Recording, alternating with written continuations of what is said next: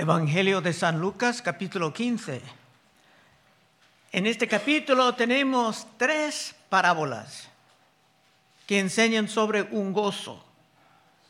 Un gozo sumamente importante que los fariseos simplemente no entendieron. existe algo de una paradoja, porque estar, para estar fiel a las escrituras tenemos que enseñar sobre una separación, de esto hemos hablado muchas veces, una separación que es crítico para los débiles, los nuevos en la fe, y para los jóvenes si aún no están anclados en Cristo. Y lo podemos ver brevemente en 2 de Corintios 6, 17. Por lo cual salid de en medio de ellos y apartaos, dice el Señor, y no toquéis lo inmundo, y os recibiré. El verso viene en un contexto del yugo desigual. Entonces estamos llamados a una separación de la vanidad, de la perversión, de los ídolos, del mundo. Pero veremos en el estudio de hoy que eso no quiere decir que estamos llamados a separarnos de los perdidos del mundo porque esto sería una separación del gran gozo de este capítulo. Versículo 1. Se acercaban a Jesús todos los publicanos y pecadores para oírle. Cuando dice publicanos eran los que cobraban impuestos y normalmente con ellos andaban. Esto estaban a por Cristo Jesús. Otra vez uno. Se acercaban a Jesús todos los publicanos y pecadores para oírle y los fariseos y los escribas murmuraban diciendo, este a pecadores recibe y con ellos come. Los fariseos entendieron la separación, pero la llevaba a un extremo. Y según sus tradiciones, comer con unas personas era una manera muy íntima de mostrar su aprobación de ellos pero sus tradiciones no eran escritura. Y para aclarar esta paradoja, Cristo ofreció una defensa importante por lo que estaba haciendo. Versículo 3. Él entonces les refirió esta parábola diciendo, dice esta parábola, singular, pero actualmente son tres parábolas. Pero es importante tomar las tres como una porque todos aclaran el mismo punto. Versículo 4. ¿Qué hombre de vosotros, teniendo cien ovejas y pierda una de ellas, no deja las noventa y nueve en el desierto y va tras la que se perdió hasta encontrarla? Los fariseos no eran pastores de ovejas, pero era fácil entender este punto. Cuando una oveja estaba perdida, era una gran irritación, un estrés. Se tenía que estar encontrada. Aun si tomaba esto tiempo y esfuerzo. En la ley de Dios, si el pastor no era el dueño, dice que tenía que buscar lo que se quedaba del animal si era matado por lobos. Tenía que presentar unos huesos o la cabeza o hasta una pezuña para comprobar que era honestamente perdida. Pero de una manera u otra se tenía que encontrar la oveja. Cuesta lo que cuesta. Cinco. Y cuando la encuentra, se pone sobre sus hombros gozoso. La palabra gozoso es muy importante la palabra gozoso será en todo el capítulo de hoy. Y vamos a tomar todo el capítulo. Es mejor no dividirlo. Y al llegar a casa reúne a sus amigos y vecinos diciendo, gozaos conmigo, porque he encontrado mi oveja que se había perdido. Con esto podemos captar, ojalá, la primera llave del gozo. Y ese gozo es el gozo más importante porque, como veremos más, tarde, Cristo estaba enseñando sobre el gozo del Dios mismo. Siete.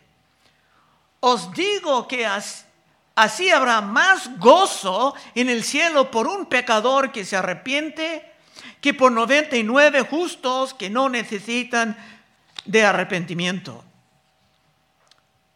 Se ve aquí que esto realmente no era una parábola sobre animales, sino sobre seres humanos, creados en la imagen de Dios. Y nos enseña que una persona puede ser perdida. Y más tarde vamos a ver que una persona puede ser muerta, aun cuando sigue respirando.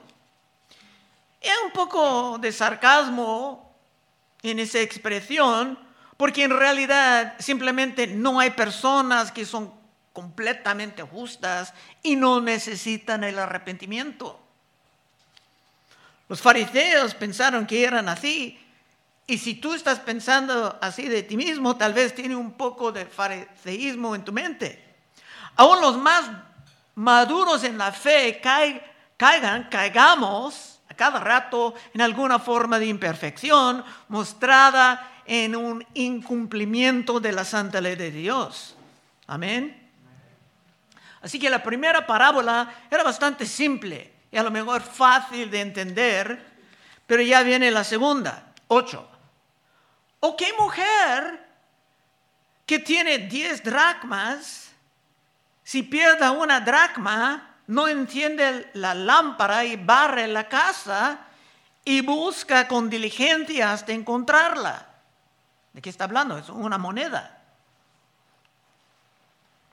Y hay que notar que la oveja era una entre cien.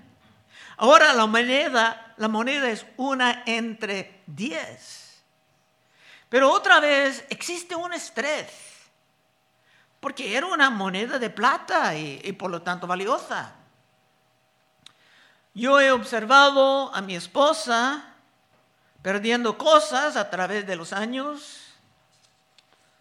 A veces era una dirección de alguien o hasta sus llaves. Varias veces ha perdido sus llaves.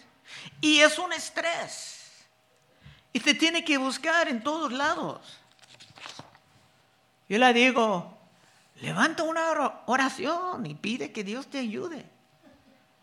O tal vez digo, en la providencia de Dios, tal vez esto es una señal de que tienes que limpiar y arreglar todas tus cosas. Para que cada cosa tenga su lugar. Pero esto no está siempre bien recibido. Pero una vez encontrando las llaves, hay gozo. Ocho. ¿O qué mujer que tiene diez dracmas, si pierda una dracma, no encienda la lámpara y barre la casa y busca con diligencia hasta encontrarla.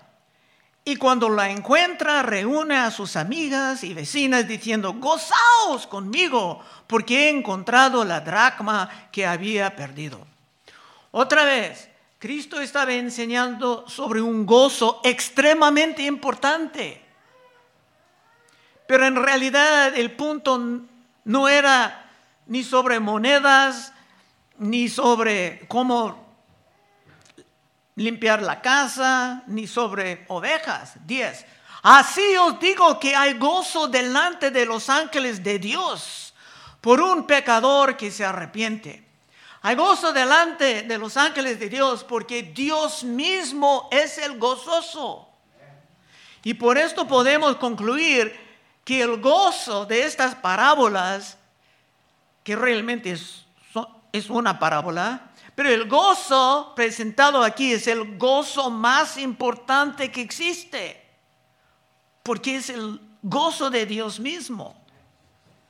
Y si solamente vivimos por nuestro propio gozo, tal vez vamos a encontrar algo, tal vez no, pero si vives pensando en el gozo de Dios, Dios va a buscar tu gozo también. 11. También dijo, un hombre tenía dos hijos. Ahora estamos llegando a la, parábola final sobre el gozo, recordando que las tres son uno. Y hay que notar que tuvimos una oveja entre cien y después tuvimos una moneda entre diez, pero ahora en la misma parábola tenemos un hijo entre dos, que quiere decir que su valor está elevado. 12. Y el menor de ellos dijo a su padre, Padre, dame la parte de los bienes que me corresponde. Y les repartió los bienes. Muchas sorpresas aquí por los que estaban escuchando. Antes que nada, que el, el padre le dio los bienes en vez de darle una cachetada. Esto sería una gran sorpresa a todos los oyentes. Antes que nada, era un gran insulto para un hijo pedir su herencia antes que haya que su padre haya muerto. Era como decir a su padre que era un obstáculo, que ha vivido demasiado, porque estaba bloqueando el joven en sus planes. Otra vez doce. Y el menor de ellos dijo a su padre, por favor, no, nada de por favor, padre, dame la parte de los bienes que me corresponde. Y les repartió sus bienes. El joven era equivocado en muchos sentidos, pero sobre todo se creía que la llave de su gozo era un montón de dinero que se pudiera llevar corriendo a otras partes gastando y encontrando su gozo en el mundo. Y por esto se va a aprender que el mundo no iba a entregar lo que prometía, sino como dice Salomón en Proverbios 13, 15, el bien entendimiento da gracia, mas el camino de los transgresores es duro. Y si hay jóvenes aquí en esta mañana considerando lo que parecen grandes tentaciones brillándose en el mundo, ojalá te puedes considerar lo que te haces para no aprender de la manera dura. 13. No muchos días después, parece que tenía prisa, no muchos días después, juntándolo todo, el hijo menor se fue lejos a una provincia apartada y ahí desperdició sus bienes viviendo perdidamente. En poco tiempo, cualquiera propiedades o animales que recibió eran vendidas. Y a lo mejor eran vendidas a precios muy bajos por la prisa. Y esto era otro gran insulto a su padre es que los demás pudieran pensar que el padre no ha enseñado nada a ese hijo jamás. Antes que nada, se vendía su herencia a bajo precio, por su prisa, y después se tomaba lo que representaba muchos años de trabajos duros y cuidadosos, y se gastaba en puras vanidades, que probablemente incluía la paga de prostitutas por un tiempo. Lo que tenemos aquí es el escándalo máximo y la máxima falta de respeto a un padre amoroso. Y normalmente un hijo así sería considerado muerto, echado de la familia para siempre. Hablando de muertos, Efesios 2.1, y Él os dio vida a vosotros cuando estabais muertos en vuestros delitos y pecados. O Colosenses 2.13. Y a vosotros estando muertos en pecados y en la incircuncisión de vuestra carne, os dio vida juntamente con él, perdonándoos todos los pecados. Pero ahora tenía que aprender lo que hemos citado de Salomón en Proverbios 13:15. El buen entendimiento da gracia, mas el camino de los transgresores es duro. Y con un poco de reflexión y consideración, ojalá nuestros jóvenes puedan evitar tales errores. 14. Y cuando lo hubo malgastado, cuando todo lo hubo malgastado, vino una gran hambre en aquella provincia y comenzó a faltarle. Justamente cuando haya gastado todo, vino la crisis, un juicio terrible, en que todo el mundo tenía problemas encontrando suficiente para comer. Y en vez de guardar algo o invertir en algo sabio, el joven en la máxima estupidez gastaba todo. 15.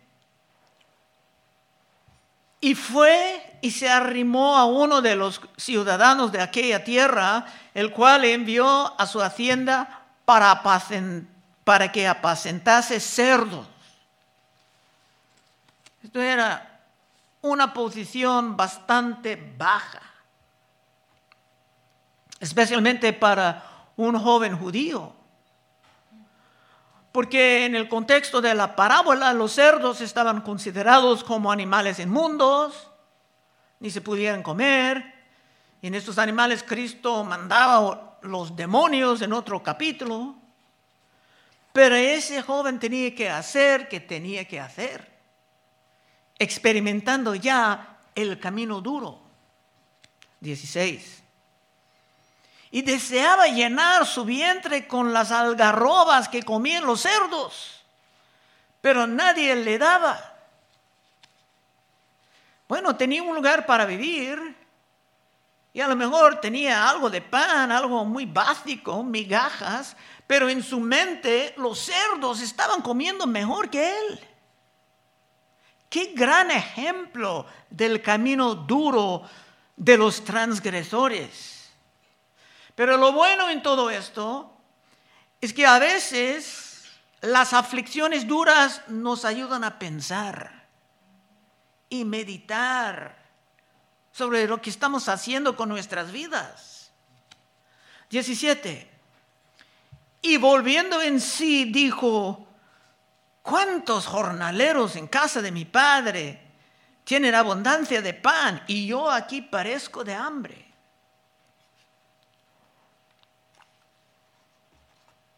Hay que entender la posición de jornaleros. Hasta la fecha hay jornaleros enfrente de Home Depot buscando trabajo. Pero en esa cultura los jornaleros eran los más bajos en la familia. Habían esclavos y esclavos eran como parte de la familia. Pero los jornaleros que cuando no había trabajo eran despedidos. Y volviendo en sí dijo, ¿cuántos jornaleros en casa de mi padre tienen abundancia de pan? Y yo aquí parezco de hambre. Dice, volviendo en sí porque era fuera de sí. O sea, estaba comportando como un loco. Y el pecado siempre es una locura, siguiendo una fantasía que parece atractiva una carnada hasta que te sientes el anzuelo que el diablo ha puesto cuidadosamente en medio de todo. 17. Y volviendo en sí, dijo, ¿cuántos jornaleros en casa de mi padre tienen abundancia de pan? Y yo aquí parezco de hambre. Me levantaré e iré a mi padre y le diré, Padre, he pecado contra el cielo y contra ti. Ya no soy digno de ser llamado tu hijo. Hazme como uno de tus jornaleros. Estaba pidiendo la posición más baja en toda la propiedad. Y esto es un ejemplo clásico de un arrepentimiento auténtico y profundo. Se puede escuchar personas hoy en día diciendo cosas como, oh, lo siento, mi Diosito, por favor, perdóneme esto. Pero un arrepentimiento sincero es profundo y sentido y viene con un remordimiento honesto, dispuesto a romper con los errores del pasado. Otra vez Salomón, Proverbios 28, 13, el que encubre sus pecados no prosperará, es una promesa. El que encubre sus pecado no prosperará, mas el que los confiesa y se aparta alcanzará misericordia. Y para nuestro Dios y su gozo misterioso en todo este capítulo, el corazón contrito, cuando es sincero, es irresistible para Dios. Isaías 66, 1. Jehová dijo así, el cielo es mi trono y la, la tierra entrado de mis pies, oh, perdón, estrado de mis pies. ¿Dónde está la casa que me habéis de edificar? ¿Y dónde el lugar de mi reposo? Entonces Dios estaba preguntando, ¿dónde es el lugar donde yo quiero morar? Mi mano hizo todas estas cosas y así todas estas cosas fueran dice Jehová. Pero miraré a aquel que es pobre y humilde de espíritu y que tiemble a mi palabra. Dios quiere vivir con estos porque ahí Dios tiene su gozo. O también Salmo 51, 16, David dice, porque no quieres sacrificio, que yo lo daría. No quieres holocausto. Los sacrificios de Dios son el espíritu quebrantado al corazón contrito y humillado, no despreciarás tú, oh Dios. Así que con este corazón contrito, el joven en la historia estaba al borde de provocar el gozo más importante del universo. 19.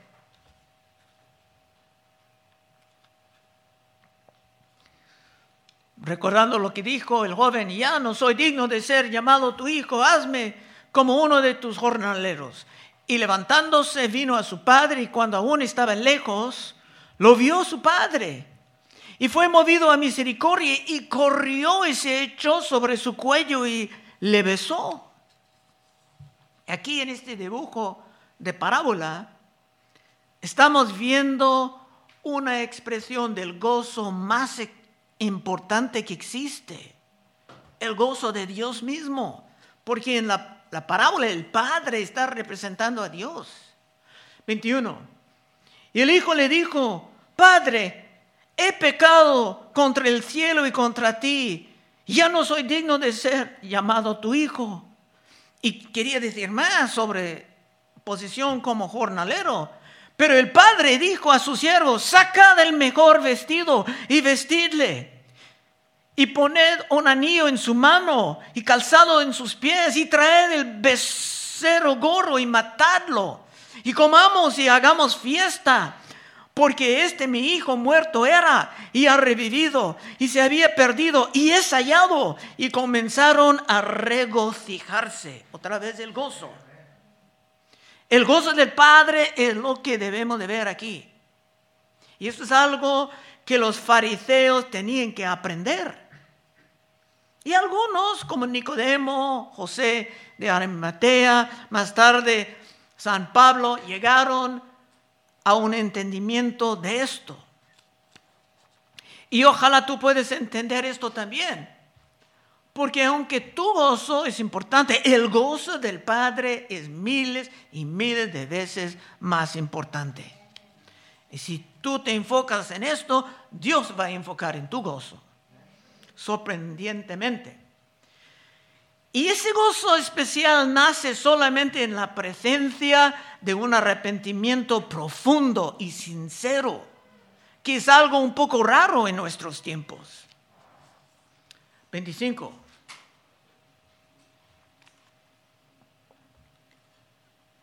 Y su hijo mayor estaba en el campo. Y cuando vino y llegó cerca de la casa, oyó la música y las danzas. Llamando a uno de los criados, le preguntó, ¿qué era aquello? Si acaso los fariseos no estaban entendiendo, porque Cristo estaba respondiendo a ellos, Cristo construía su parábola con ellos incluido en la conclusión, en el hermano mayor. Era verdad lo que dijeron. Cristo recibía pecadores. Gloria a Dios por esto. Y hasta comía con ellos porque estaba siguiendo ese gozo tan especial e importantísimo, el gozo del Padre. 27. Él le dijo, tu hermano ha venido y tu padre ha hecho matar el becerro gordo por haber recibido bueno y sano. Era el momento de regocijar. Pero ese hermano mejor no pudo entender esto porque estaba pensando como un fariseo. 28. Entonces se enojó y no quiso entrar. Salió por tanto su padre y le rogaba que entrase. No lo ordenaba, lo rogaba. El padre amoroso, después de estar muy suave con el hijo que salió en su rebeldía para gastar en otras partes, ahora razonaba con otro hijo que estaba mostrando su rebelión. Y así está nuestro Dios y Padre con nosotros, siempre paciente, tomando tiempo con sus hijos, enseñando y razonando. 29.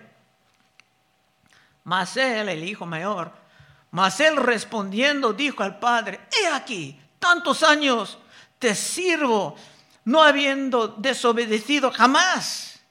Y nunca me has dado ni un cabrito para gozarme con mis amigos.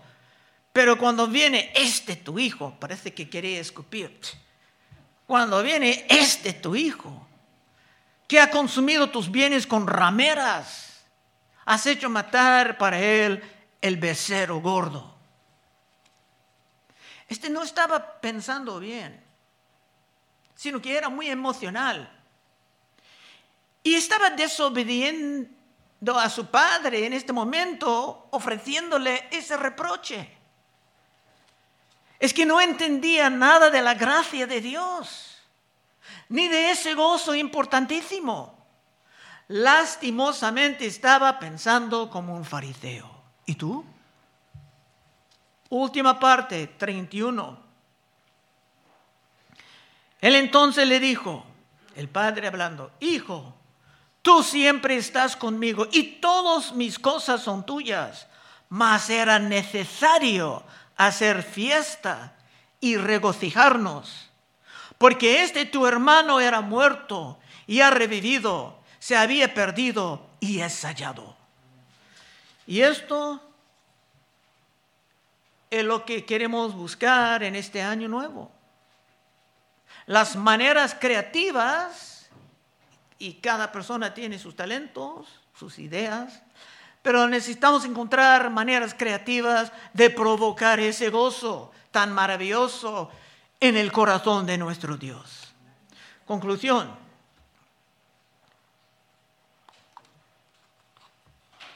Es cierto que queremos vivir lejos de las vanidades de este mundo